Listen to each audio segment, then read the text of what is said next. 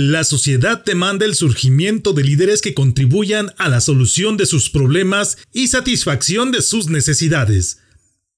Estos líderes surgen y se comportan de acuerdo al contexto y época en la que tienen que convivir y o aplicar sus habilidades y conocimientos. ¿Te gustaría saber cómo es que surgen los líderes en tu sociedad, empresa o familia? ¿Quieres saber cómo ha sido el comportamiento de los líderes a lo largo de la historia y qué tan diferentes serán los liderazgos del futuro? Acompáñame aquí para escuchar a mis amigos Fernando Guerrero y Esaú García. No olvides suscribirte, comentar, compartir y poner en práctica estas herramientas. Y por favor, sígueme en mis redes sociales para seguir platicando acerca de este y muchos temas de liderazgo y algo más. Me encuentras en las redes sociales de Facebook e Instagram como Salvador Santoyo Speaker y en Twitter como Salvador Speaker.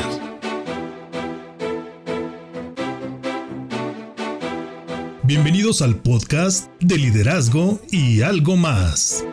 Para lograr tus objetivos y ser exitoso en los ámbitos personal y profesional, no es necesario reinventar la rueda puedes comenzar aprendiendo de los que ya han logrado el éxito.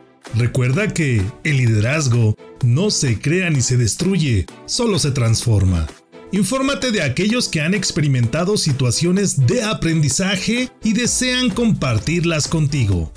En el podcast de liderazgo y algo más, te acercamos a los expertos en temas de liderazgo y todo aquello que está relacionado con tu crecimiento y desarrollo en los negocios y por supuesto en el área personal, de tal manera que recibas información, estrategias y pasos a seguir para alcanzar el éxito.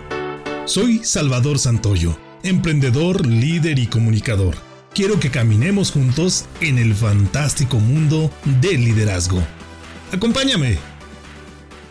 Hola, ¿qué tal amigos? Muy buenos días, ¿cómo están? El día de hoy tendremos un gran invitado que ustedes tendrán la oportunidad de ser testigos de la vasta preparación que él nos ofrece acerca del comportamiento, del surgimiento de líderes dentro de un ámbito psicológico y social. Y presento con mucho gusto a nuestro amigo Esaú García. Esaú, muy buenos días, ¿cómo estás? Muy bien, Salvador, muy, buenos días para ti y para cada uno de ustedes que nos están escuchando en este momento.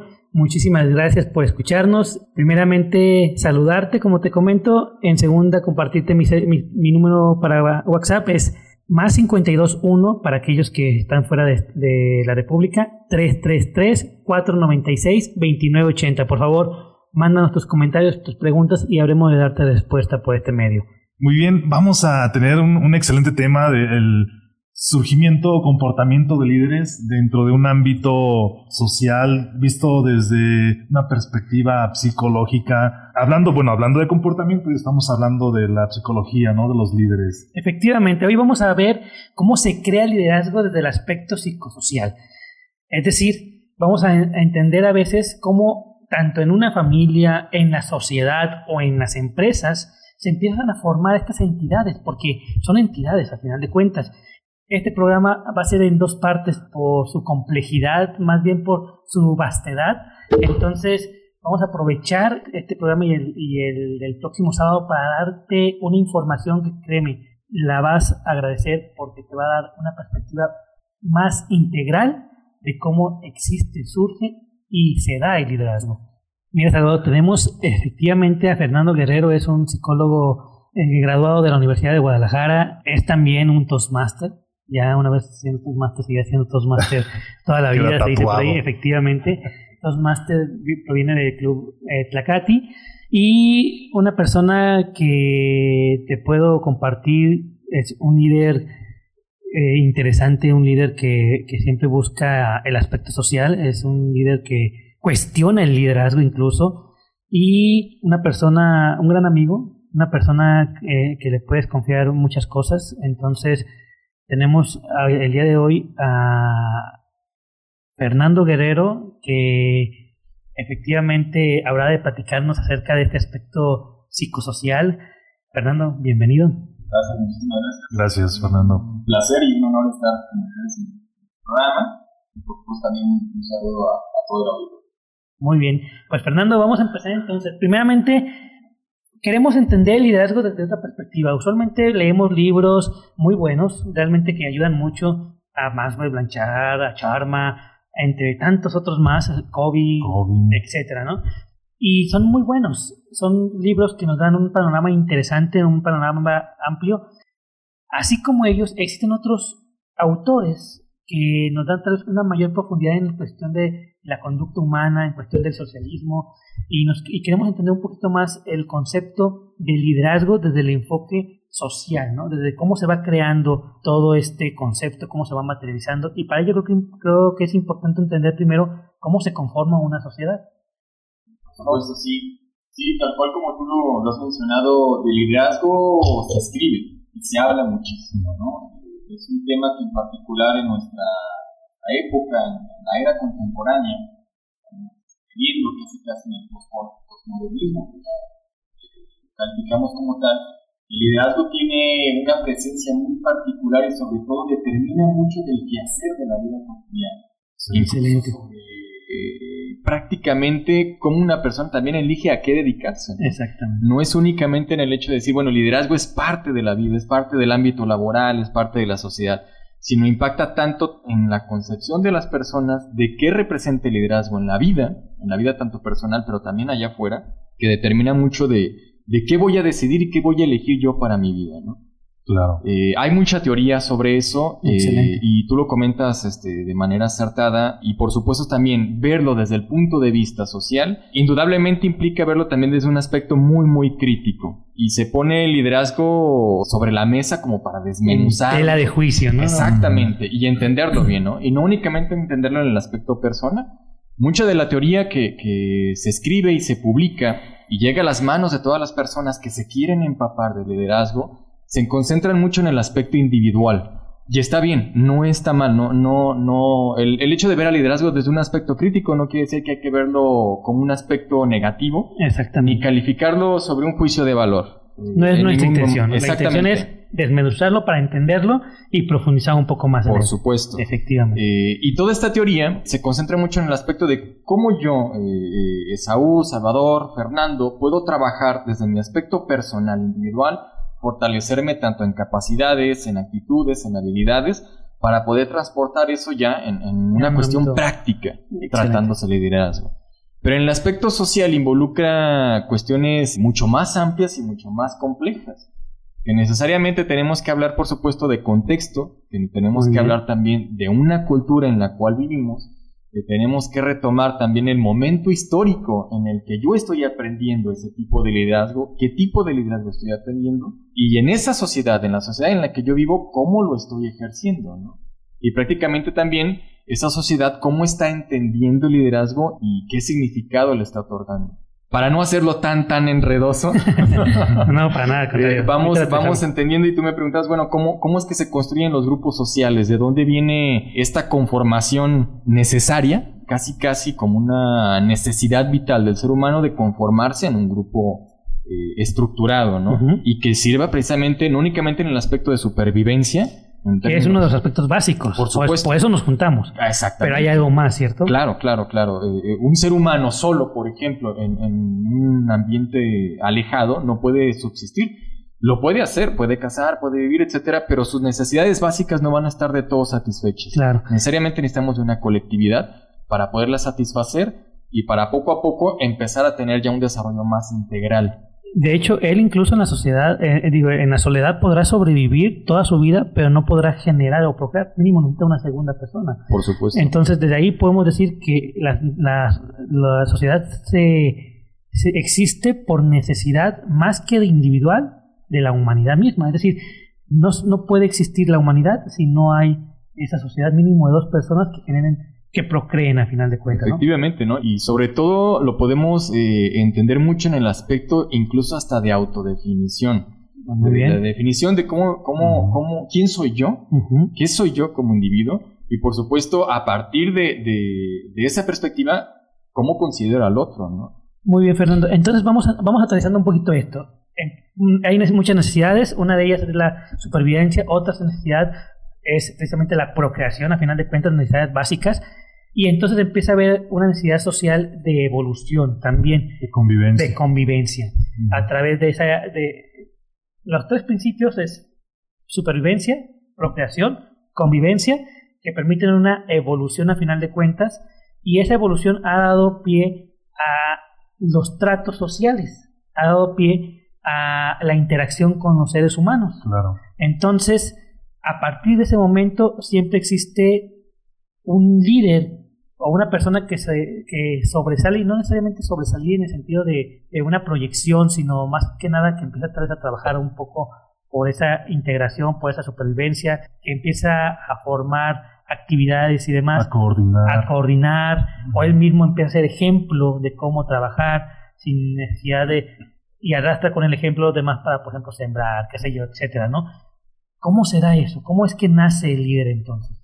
Sí, este vamos a ponerlo así. Eh, eh, desde esa idea, necesariamente teníamos que ver eh, el liderazgo más que el líder como tal, antes de considerar el, concepto. de liderazgo y sobre todo viéndolo prácticamente como una construcción social.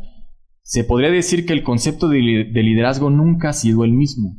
Nunca, nosotros no, no llegamos a la sociedad, las sociedades no progresaron, no avanzaron, manteniendo siempre la misma idea de liderazgo. Claro, claro. Evoluciona también. Exactamente. Madura. Exactamente. Conforme la sociedad se, se desarrolla, cambia, se transforma, se modifica, tanto sus sistemas de valores, incluso la misma estructura social sobre la cual va, va a operar, por así ponerlo, los conceptos, principios, moral, etcétera, todas estas instituciones que las sociedades crean, y una de ellas puede ser el liderazgo, se van, se van modificando.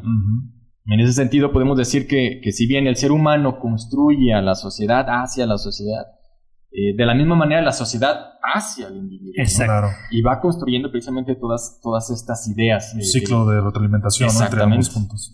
Y, todos, perdón, y, todos estos conceptos que finalmente el liderazgo es uno de ellos, ¿no? Claro. Y va a depender precisamente el concepto de liderazgo y quién tome ese papel de líder va a depender precisamente del momento en el que esa sociedad necesita de, la las necesidades. Excelente.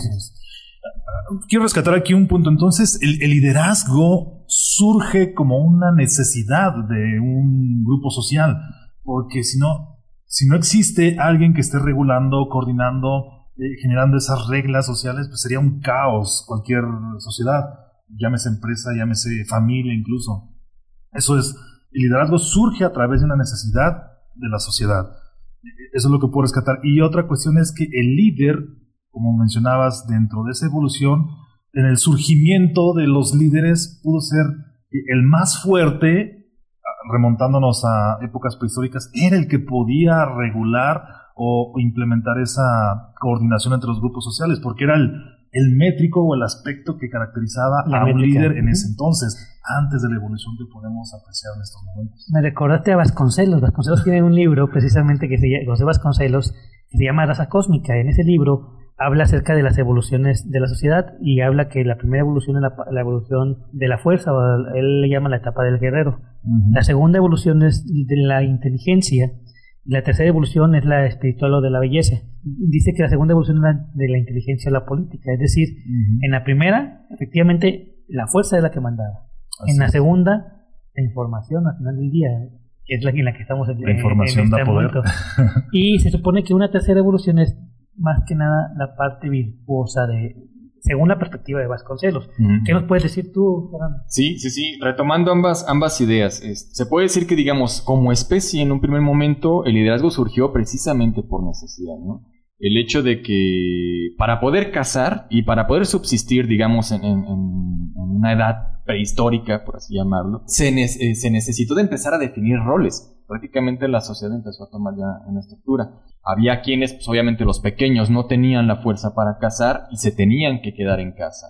Obviamente tenía que haber alguien que fuera este, responsable y que los cuidara y se lo dedicaban precisamente desde entonces a las mujeres, ¿no? Que eran quienes podían alimentarlo directamente, darle pecho al niño y mantenerlo seguro, ¿no? Y finalmente los hombres eran quienes iban a cazar. Obviamente poco a poco, digamos, por la ley del más fuerte se iba, se iba decidiendo quién iba a encabezar, digamos, estas, estas pequeñas tribus, ¿no?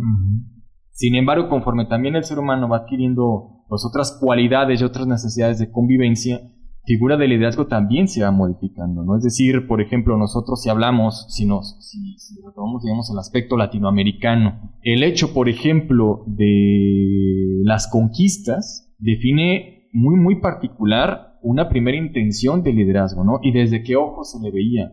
El hecho de, del ser esclavo y de ver al otro también como el, como el, el el esclavizador, por así decirlo, ¿no? Y era el que te, dictaba qué iba a ser tu vida, ¿no? Hacia dónde ibas a viajar, hacia dónde ibas a ser destinado a trabajar, etcétera, ¿no? En la independencia, de acuerdo a cada uno de, los distintos países, también terminan otra forma de liderazgo. El líder, por ejemplo, en ese momento ya no era una representación como para la subsistencia, alguien que, que funcionara como para mantener al grupo seguro, y que le diera este el alimento necesario, ¿no? Ya era otra necesidad. Exactamente, ya había una necesidad más allá que tenía que ver más con un aspecto de significado, un contenido simbólico, por así decirlo. Que en ese entonces era la independencia y la libertad, etcétera.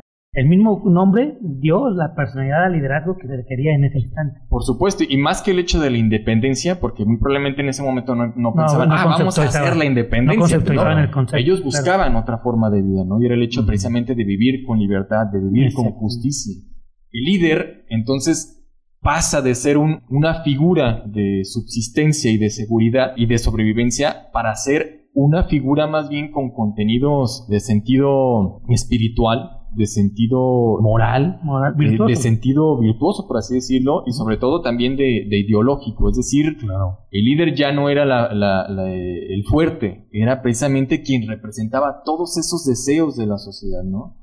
El hecho de, verlo a él era ver la libertad, el hecho de verlo a él peleando por todo ese grupo era ver la justicia. Y aún así, ese, ese líder, pues era, ¿cómo se puede decir? Todavía un liderazgo muy, muy burdo, ¿no? Y por ponerle un calificativo un tanto silvestre, por así decirlo. Porque ahí se requería, al final de cuentas habría, habría que manifestar todavía la fuerza en convicciones, en lo que sea, en valores y demás, pero esa intensidad se requería para romper con esos paradigmas y a final de cuentas vemos que en cierto momento, aun cuando son diferentes conceptos, diferentes contextos, viene a ser lo mismo en esencia, es decir, tanto la persona que iba a casa era porque requería romper un paradigma. el status quo que tengo en este momento requiere alimentación.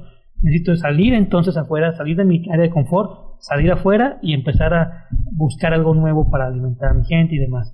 Vienen este tipo de evoluciones, vienen este tipo de liderazgos, por ejemplo, hablando del enfoque de las independencias, yo quiero romper el paradigma o la realidad que tengo en este momento porque no estoy satisfecho con ella.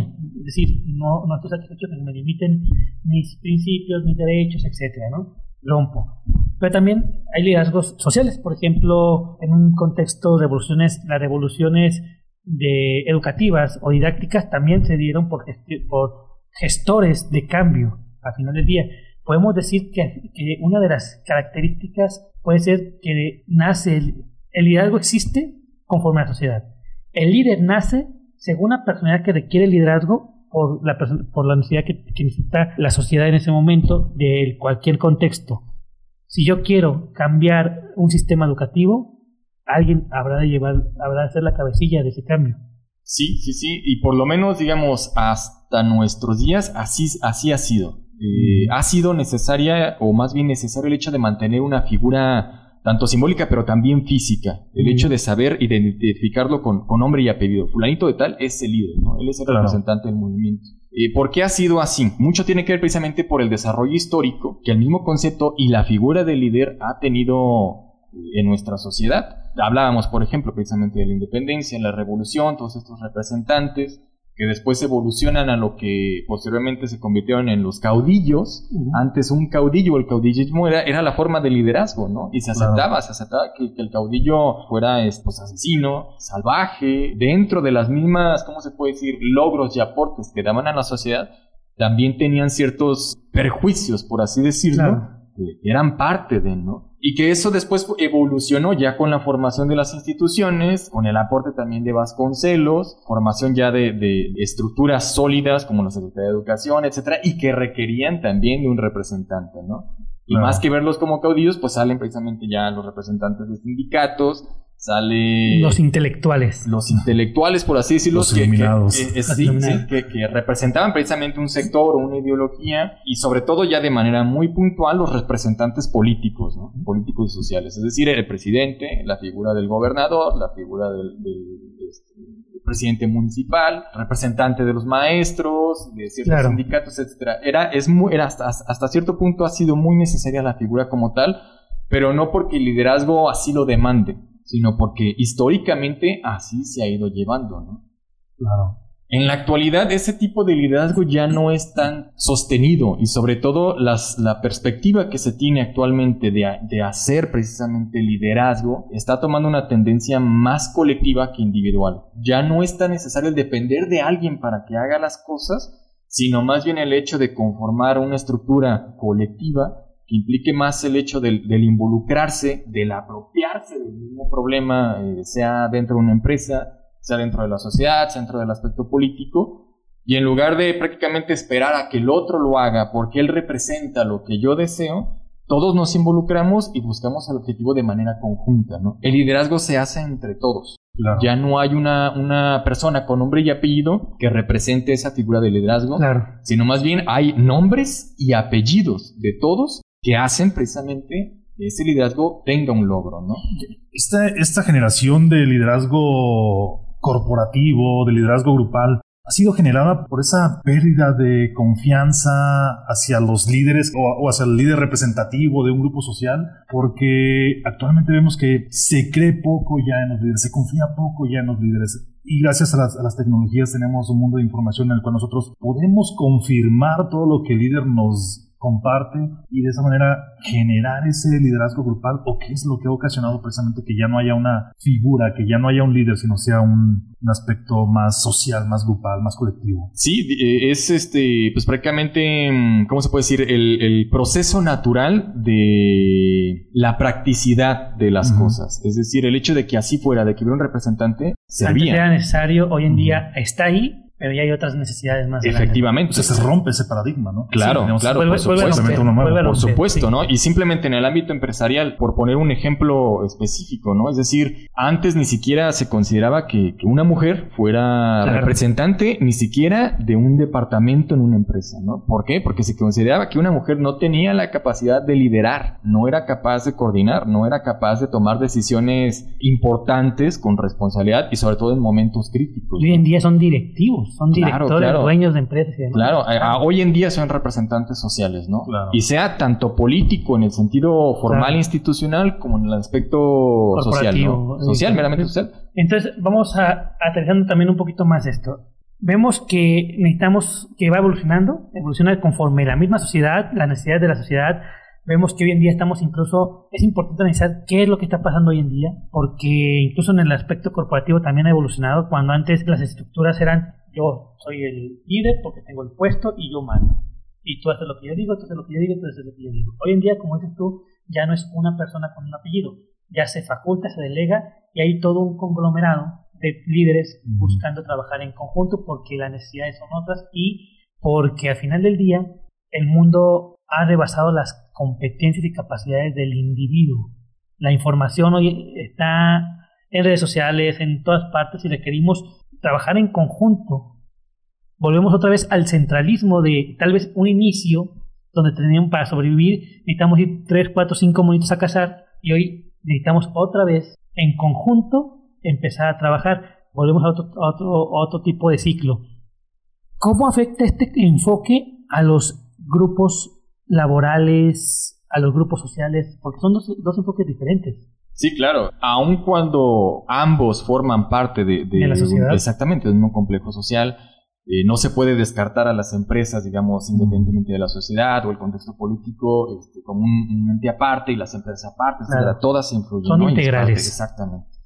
Pero por lo menos ya en el, en el actuar específico de una empresa, sí hay un impacto. Y creo yo que el impacto pues ha sido bastante positivo. Yo lo considero un impacto positivo, tanto en el hecho como del desarrollo integral de las personas que trabajan en una empresa y por supuesto también en la misma concepción que va generando pues ya a nivel, este, a nivel social, a nivel económico, incluso hasta lograr impactar en una perspectiva eh, pues eh, ideológica de economía y política internacional, ¿no? Es decir, el sistema económico sobre el que nos basamos, capitalismo, también ha requerido claro. que, que las empresas y que la gente que trabaja en esas empresas tengan ciertas prácticas o más bien operen esas empresas de una manera muy específica para que ese sistema funcione. Y que es el hecho de la compra-venta, me enfoco mucho en producir, en de mantener cierta calidad, en el de llevar el producto y que el producto se venda, eh, eh, y sobre todo en la ideología de la competencia, etcétera, y que son ideologías que aun cuando se ven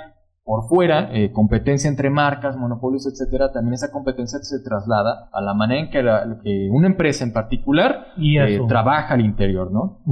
Y antes, por ejemplo, era más bien el hecho de tratar de ser el mejor, el hecho de, exigirme más y más y más y más, independientemente del desgaste personal que eso implicara, y, que, pues haciendo el paréntesis, gracias a eso se, tipificó, se puede decir, una patología como tal, que fue el burnout, el síndrome de burnout, que llegaba al punto de un estrés tan tan excesivo por la carga de trabajo y más bien por la necesidad de convertirse en alguien dentro del espacio empresarial junto con la competencia para poder llegar a ese, a ese puesto deseado, ¿no? A ese reconocimiento o a ese nivel que yo asumía como aceptado dentro de la empresa, ¿no? Y del ámbito empresarial. Es decir, yo tenía que exigirme más independientemente de que sacrificara a mi familia para poderme considerar un individuo laboralmente efectivo. Y eso era liderazgo. La teoría que se escribía con respecto a se basaba sobre la misma ideología. Hoy en día, poco a poco eso se va, se va doblando más, se va rompiendo más y el paradigma o la perspectiva desde la cual consideramos el liderazgo en las empresas se va, se va ampliando, se va abriendo y se va haciendo un poco más, un poco más libre y sobre todo más, más integral y por supuesto más, más incluyente. Claro. Tan así que ya no hablamos únicamente del gerente, del director o del supervisor, sino precisamente de células, de equipos de trabajo. Comités. Comités. y, que incluso ya el concepto tal cual de, trabajo en equipo ya se, va rebasando poco a poco, ¿no? Claro. Sino más bien precisamente de trabajo y participación colectiva, ¿no? Se puede decir Excelente. ¿no? Dentro de las empresas platicábamos o dejábamos en el aire la pregunta de si el líder nace o se nace y nos encantaría conocer la perspectiva de Fernando acerca de esta pregunta muy tocada, claro que sí, pero siempre es interesante conocer una nueva perspectiva. Claro, sí, este, por supuesto. Mira, de manera muy, muy general, para, para no profundizar mucho, ambas cosas. En realidad, el líder tanto nace como se hace. ¿Por qué? Digamos que una persona cuando nace, obviamente, lleva ya ciertas características de carácter y de personalidad que pueden ser explotadas. Es decir, puede tener ya predisposición como para desarrollar eh, una buena capacidad de toma de decisiones, buena resolución de problemas, una buena empatía, buen carisma eh, y, buen eh, funcionamiento social. Pero si no nace esta persona o no se, no se desenvuelve en el ambiente propicio para que esas habilidades o esas capacidades que ya tienen exploten, se desarrollen y las ponga en práctica, entonces ese líder se va a quedar ahí, ¿no? E, es un líder latente, pero que muy probablemente no... No se desarrolla. Exactamente, no va a surgir, ¿no? Entonces se requieren las dos cosas, tanto las características personales que vienen de nacimiento, herencia familiar, etcétera, como el ambiente propicio para que eso lo desarrolle, ¿no? Y en el ambiente retomamos, pues, tanto el aspecto, el contexto social, cultural y también el momento histórico. Muy bien. Excelente. ¿Algo que comentar para finiquitar esta primera parte hablando acerca del surgimiento de líderes? Yo concluiría con que existe movimiento social, existe la sociedad y el liderazgo depende mucho de la sociedad y depende de la evolución social. Por lo tanto, en el contexto actual existe un diferente tipo de liderazgo que hace 100 años o 200 años y seguro estoy que este tipo de liderazgo de hoy no va a ser el mismo que el de mañana. Entonces, simplemente como líderes debemos empezar a entender que debemos adaptarnos a, los contextos adecuados. Claro, bueno, yo, yo, pudiera rescatar acerca de lo que hemos platicado, que tanto el liderazgo como el líder, como, como figura, surgen precisamente de una necesidad social, pero constantemente se va dando una retroalimentación entre ambos puntos del líder hacia la sociedad y viceversa, de tal manera que se va generando una evolución y que podemos percibir que lo que concebíamos como liderazgo en los inicios no es lo mismo que podemos percibir el día de hoy. Y lo vemos desde la evolución que se ha generado desde el más fuerte hasta el más inteligente y así sucesivamente. Quizá en unos años podamos ver un tipo de liderazgo diferente. Y eso se va generando por la necesidad constante también, tanto de líder, de ser, de coordinar y de administrar como de la sociedad, de esa necesidad de tener a alguien que regule a la misma sociedad eh, a través de los diferentes tipos de liderazgo colectivos, grupales que hemos ido experimentando a lo largo de la historia. Fernando, ¿qué podemos rescatar o semi-concluir, porque no será una conclusión tal cual, ya que tendremos oportunidad en el siguiente programa de tener nuevamente tu, visita, pero hasta el momento, ¿qué podemos rescatar? Sí, mira, de a manera pues muy mm, rápida de conclusión, eh, sobre todo eso, ¿no? Yo retomo ambas, ambas partes, el hecho de considerar que el liderazgo no es estático, el liderazgo es completamente cambiante y que vaya, vale la pena en nuestro contexto, aprovechando ya eh, los cambios que se han ido generando en cada uno de estos ámbitos que ya hemos tocado, eh, verlo con un ojo bastante crítico no por el hecho de destrozar el liderazgo, de, desaparecerlo o, de calificarlo, como dijimos en un principio, como algo negativo. Todo lo contrario, sino más bien irlo poco a poco y adaptando a lo que nuestra sociedad realmente necesita para crecer, sobre todo como una colectividad, como una colectividad sana y que finalmente aporte para el desarrollo de cada uno de los individuos que, vivimos en, en este grupo, ¿no?